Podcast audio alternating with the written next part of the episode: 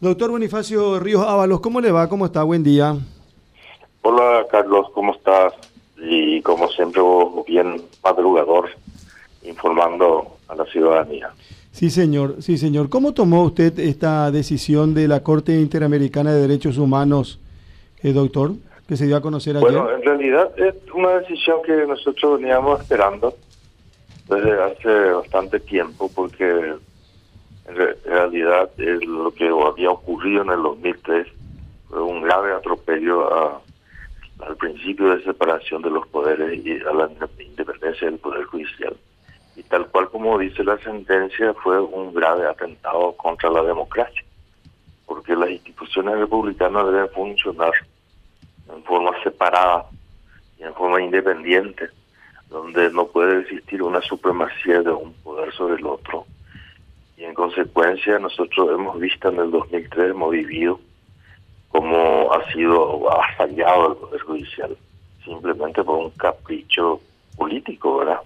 Y bueno, y eso es lo que se restauró en este momento y se dijo claramente con este pronunciamiento que es un fallo histórico, un fallo que vamos a dejar en los anales de la historia y donde vamos a transmitir a las generaciones venideras una enseñanza de cómo debe funcionar realmente las instituciones en un sistema republicano. Pasaron 18 años, doctor. Sí, mucho, mucho. Nosotros hemos hecho una... Eh, hemos escogido el peor camino, pero sí un camino que va a dejar la, la historia, porque finalmente, Carlos, vos sabés que nada llevamos de este mundo, ¿verdad? Ni un solo centavo nos llevamos con nosotros. ¿Y qué es lo que podemos dejar? Enseñanza. Lo que podemos dejar son, así como esto, antecedentes, para que en el día de mañana se siga estudiando cómo se debe manejar la sociedad, cómo se debe funcionar el Estado. El Estado es una organización social cualquiera. Lo que pasa es que nadie entiende eso, y principalmente cuando los hombres llegan a los cargos, principalmente los cargos políticos, se transforman y creen que son los dueños del mundo. Ese es el, grave problema que nosotros eh, vivimos constantemente. Doctor Bonifacio Ríos, buen día. Rubén Galeano te saluda. Sí, ¿qué tal Rubén? ¿Cómo estás? Un gusto saludarte, profesor. Profesor, si podés dar un pequeño recuento del contexto histórico en el que se dio aquel juicio político y las acciones que, implementaron ustedes ahora. Breve. Con mucho gusto. Sí. Sí, asumió al gobierno eh, en ese momento un presidente entrante que es Nicanor Duarte Fruto y dijo yo voy a pulverizar el Poder Judicial. Al principio tuvo resistencia en el Parlamento, pero después con prebenda, cargos, intercambio de cargos y de dinero, convenció a, los, a todos los sectores para poder descabezar el Poder Judicial y hicieron unas sendas de reuniones a los efectos de establecer quiénes son los ministros de los nueve existentes que deberían de, salir. Y llegaron a la conclusión que eran seis ministros de seis de cabeza del Poder Judicial, seis ministros de los cuales cuatro renunciaron y quedamos dos que enfrentamos el juicio, enfrentamos el, Parlamento. Y este, en ese momento, al término del juicio, me había hecho una entrevista, la BBC de Londres, y en esa vez el hombre yo le había anunciado públicamente que le iba a volver a ganar en el internamente a través de una acción de inconstitucionalidad y posteriormente recurriría a los juegos internacionales a los aspectos de poder revertir este fallo ignominioso de los políticos de ese momento. Hay transacciones muy inmorales de por medio, ¿verdad? Y efectivamente planteamos la acción de inconstitucionalidad. Tres integrantes de la sala constitucional, los magistrados con valentía y con coraje, habían decretado la inconstitucionalidad del juicio político. Y eso hoy en la sentencia de la Corte hace referencia y dice que está en vigencia esas resoluciones de los tres miembros de la sala constitucional lo que se ha hecho posteriormente no, no son válidos. Y finalmente ustedes saben que cómo ha reaccionado el cuerpo político en nuestro país. Parece un mundo que no está aún civilizado, el mundo de lo político. Parece que le falta civilización aún. Parece que aún estamos Y vos como estudioso del derecho sabes que el estado de naturaleza, a quien se había ocupado todos los filósofos y finalmente se había ocupado, por ejemplo, Rousseau, el estado de naturaleza, al parecer nos hemos abandonado, porque esa reacción del Parlamento en contra de los ministros de la Corte que fueron a atropellar en el propio Palacio de Justicia en el año 2009 y 2009 y principio de 2010. Esto es era una barbaridad. Y en ese momento los ministros de la Corte presionados habían dictado una resolución administrativa diciendo que carecía de validez el fallo de la Sala Constitucional, lo cual era absolutamente absurdo. Eso hoy se volvió a tocar y la Corte Interamericana dice que el fallo está en plena vigencia. Y en este momento nosotros eh, consideramos que esta resolución constituye un precedente muy importante que vamos a estudiar en las distintas universidades.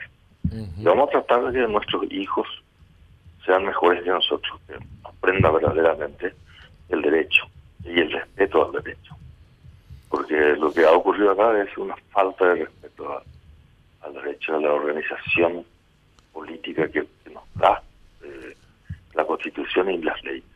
Doctor, ¿qué, ¿qué, tiene que, ¿qué tiene que hacer ahora el Estado paraguayo? ¿Qué es lo que tiene que cumplir? ¿A qué fue puntualmente condenado el Estado paraguayo? Bueno, el Estado paraguayo tiene eh, varios puntos. Por ejemplo, el primer lugar tiene que publicar esta sentencia por el término de un año en la, en la página del Parlamento, del Poder Legislativo, y también por un año en la página del Poder Judicial. También debe publicar por los medios de prensa en forma especial la este, el resultado. Posteriormente tiene la condena para personales que, son económicos, condenas económicas como el caso, en mi caso, por ejemplo, que tiene que otorgar la jubilación del ministro de la Corte, que, se han truncado durante todo este tiempo. Y eh, las indemnizaciones que se habían establecido, entre otras cosas. En realidad, no hemos aún no analizado muy bien la sentencia porque es muy reciente. Y respecto a la reincorporación, dice si hay vacancia, corresponde la, la este, reincorporación. Eso vamos a solicitar una declaratoria a ver si cómo queda, ¿verdad? Pero en realidad no, no ese es lo más importante del caso. Nosotros lo que hemos buscado es el pronunciamiento de la Corte Interamericana respecto al juicio político que se ha llevado adelante de una forma tan arbitraria y casi en forma eh, como si fuese una organización que aún no ha llegado a la civilización. Doctor, dos, dos consultas aquí. Se va a plantear una aclaratoria, uno, para saber de qué forma se tiene que producir la reincorporación en el supuesto de vacancia, ¿verdad? Uno. Dos, si nos puede precisar los montos que fueron condenados a, pagar eh, por el Estado paraguayo para usted y para los descendientes del doctor Fernández Gadea. Bueno, yo lo que sé con relación a, eh, a mi persona se estableció una serie de montos como 400 mil dólares por un lado, como lucro cesante se estableció 80 mil por otro lado, 25 mil eh, por otros rubros y son un poco más de 500 mil dólares, no, no es mucho. Eh, casi, casi insignificante. 505 mil dólares. No más, más, eh, no puedo precisar en este momento, pero está por los 525, 530. Correcto. Correcto. ¿Cuál es el trámite para esta aclaratoria ahora, doctor, para saber si de qué manera se tiene que cubrir esa vacancia con su persona en el supuesto de que se diera en la máxima instancia judicial paraguaya? Y vamos a hacer la presentación ya nomás y seguramente en breve vamos a tener una respuesta. Un caso paradigmático para análisis en las aulas de las academias de las facultades. Vamos a invitarte, profesor, desde la Cátedra de Participación y Sistemas Electorales y de Derecho Constitucional para que nos cuentes un poco, eh, aparte de, del periplo personal, eh, sobre todo las implicancias jurídicas a futuro de este fallo. Perfecto, con mucho gusto. Doctor, por último, más allá de la argumentación jurídica, ¿cómo se siente usted personalmente y cómo se siente su familia? Porque no se pulverizó la justicia hace 18 años, evidente y categóricamente. Sí, así es. Bueno, realmente nosotros estamos muy satisfechos porque en todo este paso, por cuando uno siente personalmente, yo creo que eh, puede contar, porque la experiencia personal es lo que enseña, ¿verdad? Nosotros todas las veces vienen los medios de prensa, siempre va diciendo, en cada momento siempre se acuerda de Bonifacio Ríos Ábalos, dice destituido, ministro destituido por, por juicio político, así, sucesivamente. Como si fuese que el juicio político es algún juicio, esto es simplemente un capricho. Hay un conjunto de ladrones que se unieron para poder este, evadir el control, porque el control ejerce el Poder Judicial, por lo menos en esa época ejercía muy bien el Poder Judicial. Eh, simplemente medios de prensa siguen, repitiendo, repitiendo, fulano, eh, por ejemplo, mi hija dice, hija del ex ministro. Mm. todas esas persecuciones, porque ellos no, lo que publican, esto no, no siente como el zapato le aprieta. Pero cuando uno recibe esto en forma constante y forma este, reiterada, se da cuenta que eh, es una nuevas persecuciones, una revictimización, ¿verdad? Entonces, obviamente, al salir esta sentencia, donde le dice, le ha pulverizado realmente ese juicio político y le ha enseñado cómo tiene que hacer el juicio político, entonces ahí nosotros nos sentimos completamente satisfechos y, y reparados en ese sentido. ¿verdad? ¿Es un hecho sin precedente? ¿Un hecho sin precedente, doctor? Sí, sin precedente, así es. Doctor. hemos luchado, esto es como luchar por la libertad y después al final se consigue para que disfrute la gente. Y esto es lo que hemos hecho. Doctor, te hago una consulta. Si vos fueras hoy Procurador General de la República, ¿promoverías una acción contra los responsables de aquel juicio político, los de impulsar, los de tomar la decisión para resarcir al Estado paraguayo? Porque finalmente eh, por aquel error político, por aquellas decisiones mal tomadas, vamos a terminar pagando los ciudadanos paraguayos con nuestros impuestos. Si vos fueses hoy Procurador General de la República, ¿promoverías una acción contra Nicanor Duarte Frutos, los senadores, los diputados que impulsaron la acusación y los senadores que terminaron removiéndolos? Bueno, el, esto es muy importante, esta pregunta es extraordinariamente importante para que la ciudadanía pueda comprender. Lo que establece la ley es la solidaridad de la responsabilidad en los actos ilícitos. Es decir, el procurador tiene el deber, tiene el deber jurídico, tiene la obligación de plantear la acción de repetición de lo pagado contra todos los responsables de este ilícito. Entonces, tenemos 43 senadores. Digo 43 porque los doctores Evadra, Chilichi y Domingo Laíno, ellos se opusieron al juicio político y por supuesto votaron en contra. Tenemos 43 senadores del 2003 que son multimillonarios. Tenemos un expresidente de la República multimillonario. Una persona que ha llegado desde mi valle, que es Coronel Oviedo, ha llegado con un jean y bueno, y se ha vuelto multimillonario en la función pública.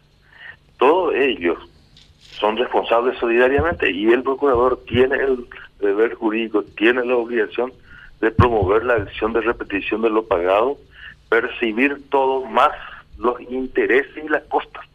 Es decir, esto tenemos que impulsar que así sea, para que quede como antecedente. Doctor, por último. Eh, y, sobre todo, muy importante lo que refiere el doctor. Porque si hoy, doctor Bonifacio, no se impulsa esta, esta acción resarcitoria de repetición, mejor dicho, contra estos funcionarios, va a ser muy fácil que el día de mañana otros con el mismo capricho vuelvan a promover la misma acción política y concluya. ¿Por qué? Porque finalmente no pagan de su bolsillo. Para dejar un ejemplo, el procurador debiera de tomar la decisión clara de impulsar las acciones y resarcir al Estado paraguayo del bolsillo de estos que decidieron impulsar aquella aquel juicio político que terminó con la remoción, porque de lo contrario va a ser muy fácil. Total, no hacemos ahí bolsillo fuera y otro. Sí, así mismo. Es así mismo. ¿Quiénes fueron sus abogados, doctora, a lo largo de este tiempo? ¿Quiénes fueron sus abogados? ¿La doctora Sara y quiénes más? La doctora Sara Parquet, que es mi señora, y la doctora Raquel Talavera. Eh, esto es la última parte. Sí, Raquel también desde el comienzo estuvo con nosotros. Vi una foto con Adolfo Ferreiro recién también. Ah, sí, claro, Adolfo Ferreiro fue en el juicio político. Ah, fue su eh, abogado. sí, él fue mi abogado durante el juicio político. Ajá. Y él le, dijo claramente en ese momento a los senadores, ustedes van a cometer un grave error. Este, al dictar una sentencia que estaba anticipadamente hecha, ¿verdad? Porque ellos se pusieron de acuerdo y con acuerdo después. Eh, ellos pues creen lo, lo que consideran que cuando hay acuerdo uno puede simplemente este manosear el derecho ajeno, es decir, restringir la libertad o, o matar o robar si hay acuerdo. No, no, es el, la mayoría no da ninguna razón.